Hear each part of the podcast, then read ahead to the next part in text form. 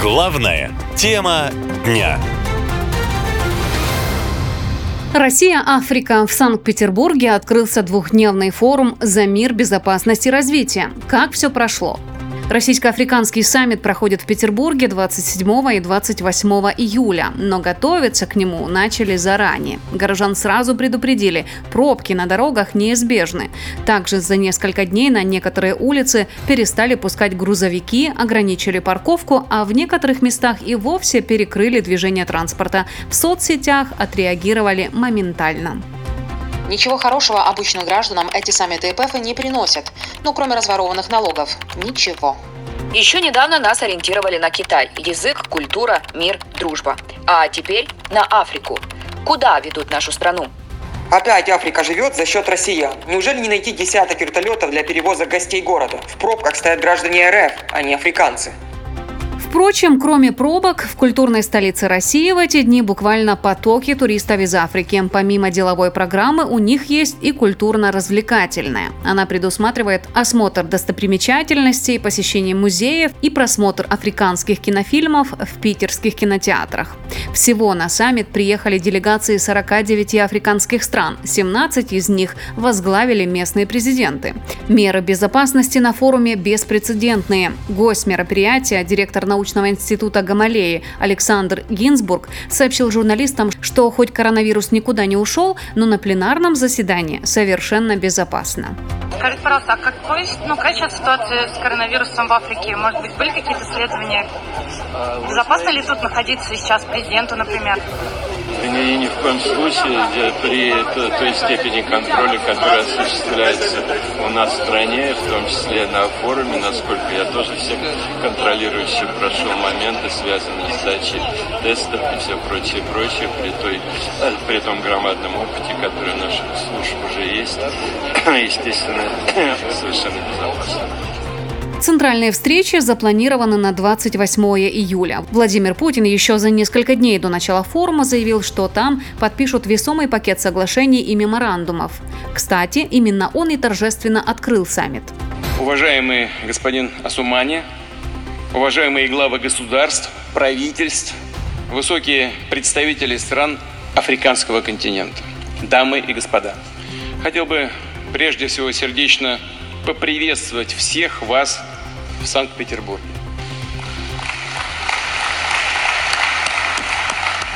Такими же аплодисментами зал встретил предложение Владимира Путина безвозмездно предоставить в Буркина-Фасо, Зимбабве, Мали, Сомали, ЦАР, Эритрею по 25-50 тысяч тонн зерна. Согласились гости и с патриархом Кириллом, когда тот говорил об общих ценностях России и Африки.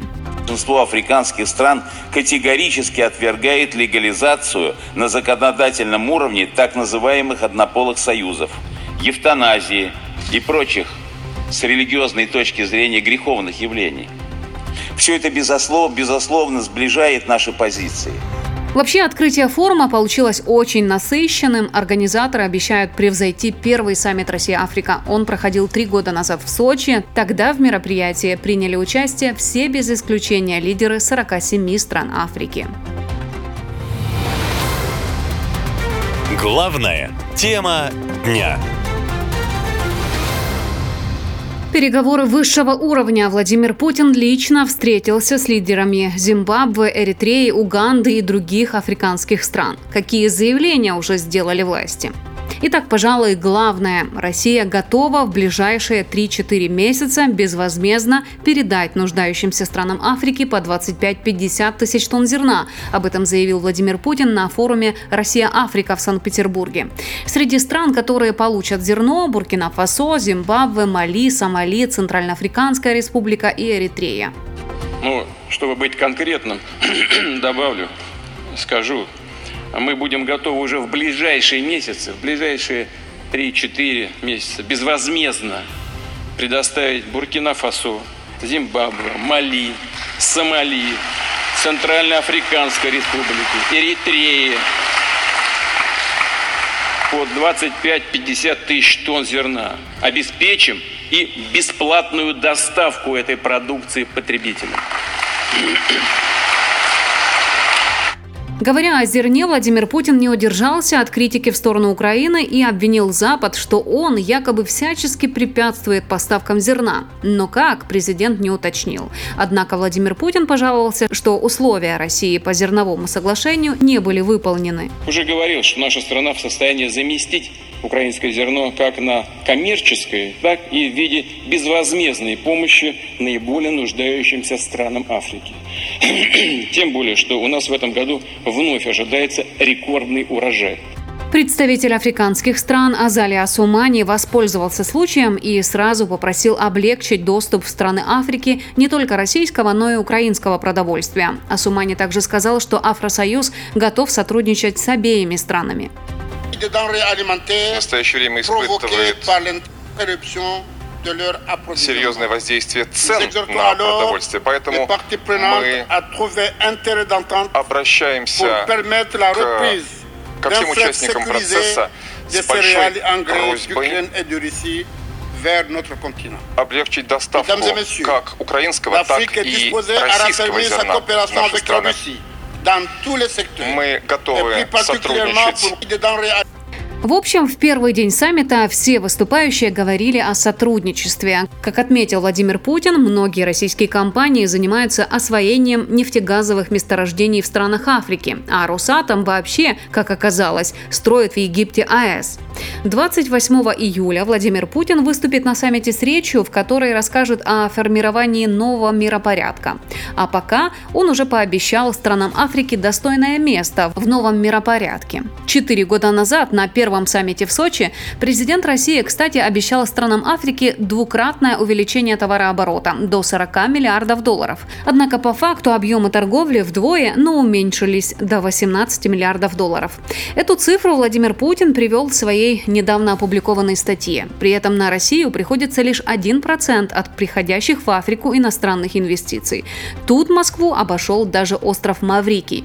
Однако после форума «Россия-Африка» все может измениться. Главная тема дня. Дружба по расчету. Две трети лидеров Африки отказались ехать на саммит в Питер. Почему они не приехали? Саммит Россия-Африка, пожалуй, самое разрекламированное политическое событие года. По заявлениям Кремля, форум важен как никогда – но он неожиданно проходит в условиях бойкота со стороны глав большинства африканских государств. 38 из 54 стран Африки не прислали своих лидеров на саммит, который проходит 27-28 июля с участием президента Владимира Путина. Как сообщил помощник президента Юрий Ушаков, на уровне глав государств представлены лишь 17 стран. Еще 10 африканских государств отправили на мероприятие в Петербург премьер-министров. Почти половина участников саммита прислали делегации уровнем ниже. 17 из них возглавляют вице-премьеры и министры, а 5 — просто послы. Еще 5 африканских государств и вовсе отказались от участия в саммите.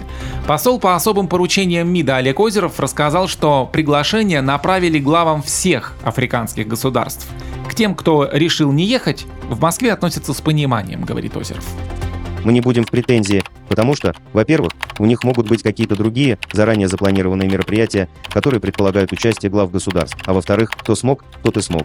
Пресс-секретарь президента Дмитрий Песков заявил, что количество участников саммита сократилось из-за рабочего графика некоторых лидеров. Он также считает, что определенную роль в этом сыграло и давление Запада. При этом политологи отмечают, что уровень поддержки России и лично Владимира Путина в Африке стал заметно ниже.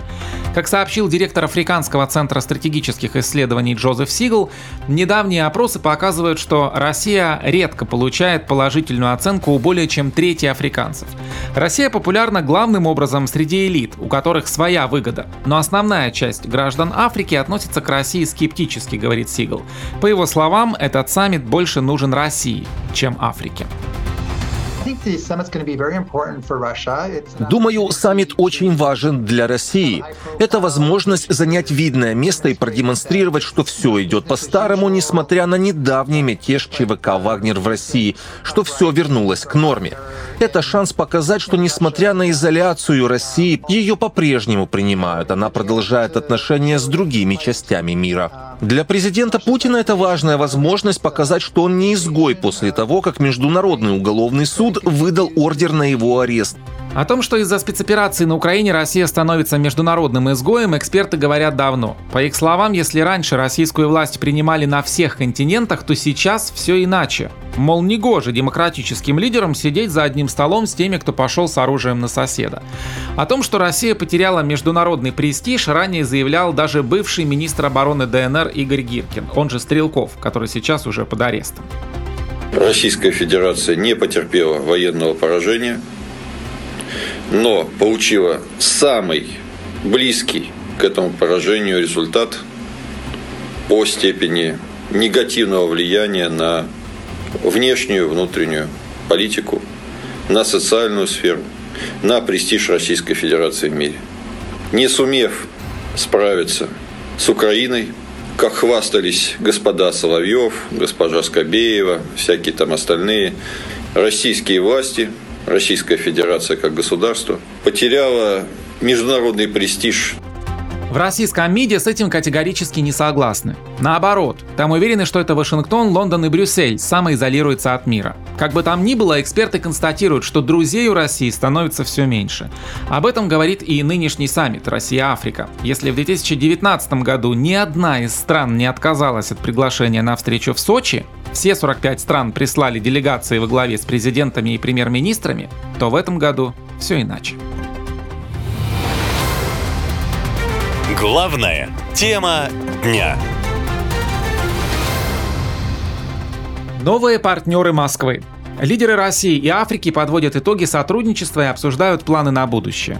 Что Африка может дать России?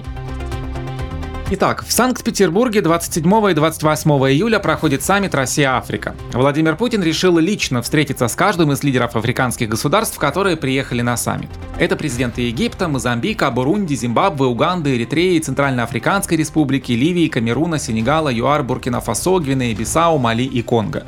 По словам помощника президента Юрия Ушакова, Владимир Путин расскажет всем о формировании нового миропорядка на основе многополярности и равенства всех государств. В то же время результаты саммита могут стать для России холодным душем, говорит политолог Игорь Рейтерович. По его словам, Москва может рассчитывать на поддержку лишь некоторых маленьких стран Африки реально, реально Россия может рассчитывать на полную поддержку всего лишь навсего 4-5 стран. И при этом эти страны далеко не являются лидерами, но это я так мягко как бы еще говорю, да, на африканском континенте. Как правило, это страны с колоссальными какими-то там э, проблемами, и, соответственно, э, они э, ну, поддерживают там близкие отношения с Российской Федерацией, но э, они не имеют такого влияния на африканском континенте, чтобы продвигать там именно российский, российскую повестку. И в данном контексте я думаю, что результаты вообще вот этой встречи, вот этого саммита, они будут ну, холодным душем для Российской Федерации. На африканском континенте 54 независимых страны. Они представляют крупнейший блок в Организации Объединенных Наций. Но он разделен и не выступает единым фронтом. Об этом свидетельствует и голосование по резолюции Генассамблеи на экстренном заседании в марте прошлого года. Тогда там осудили начало специальной военной операции на Украине. 28 африканских стран проголосовали «за», 17 воздержались. Еще 8 стран, включая Камерун, Эфиопию и Марокко, вообще не стали голосовать. И только одна Эритрея поддержала Россию и проголосовала против резолюции вместе с Белоруссией, Северной Кореей и Сирией. Большинство африканских стран не союзники для России, говорит бывший советник госсекретаря США Пол Гобл. Крупные страны, например, Нигерия или Египет, не так заинтересованы в России, потому что она не может предоставить достаточную помощь, и они больше не доверяют России. Но если вы очень маленькая страна, небольшая инвестиция из Москвы в ваших расчетах может оказаться достаточно большой. А некоторые страны Африки к югу от Сахары небольшие. У них слабые правительства, есть повстанческие движения, и российская помощь в области безопасности или финансовая помощь различного рода могут изменить ситуацию. При этом странам Африки не обязательно быть близкими союзниками России, чтобы играть в эту игру и большинство из них не союзники совсем. По словам экспертов, специальная военная операция на Украине и особенно недавнее решение России отказаться от зерновой сделки вызвали большие разногласия в Африке. Обсуждение поставок продовольствия на континент – это ключевой вопрос саммита, говорит директор Африканского центра стратегических исследований Джозеф Сигл. По его словам, некоторые африканские лидеры уже высказали свое недовольство. Символизм бомбардировки России хранилищ зерна, которое предназначено для Африки и остального мира, очень очень мощный. И это произошло за несколько дней до саммита Россия-Африка. Знаете ли, это действительно свидетельствует о вопиющем пренебрежении России интересами глобального юга. Мы уже видели всплеск цен на продукты, знаем, насколько сложными были цепочки поставок в прошлом году, насколько сильно страны Африки пострадали, когда Россия ограничила поставки зерна, что кажется преднамеренным действием России по срыву этих поставок. И мы уже видели негативную реакцию со стороны некоторых африканских лидеров.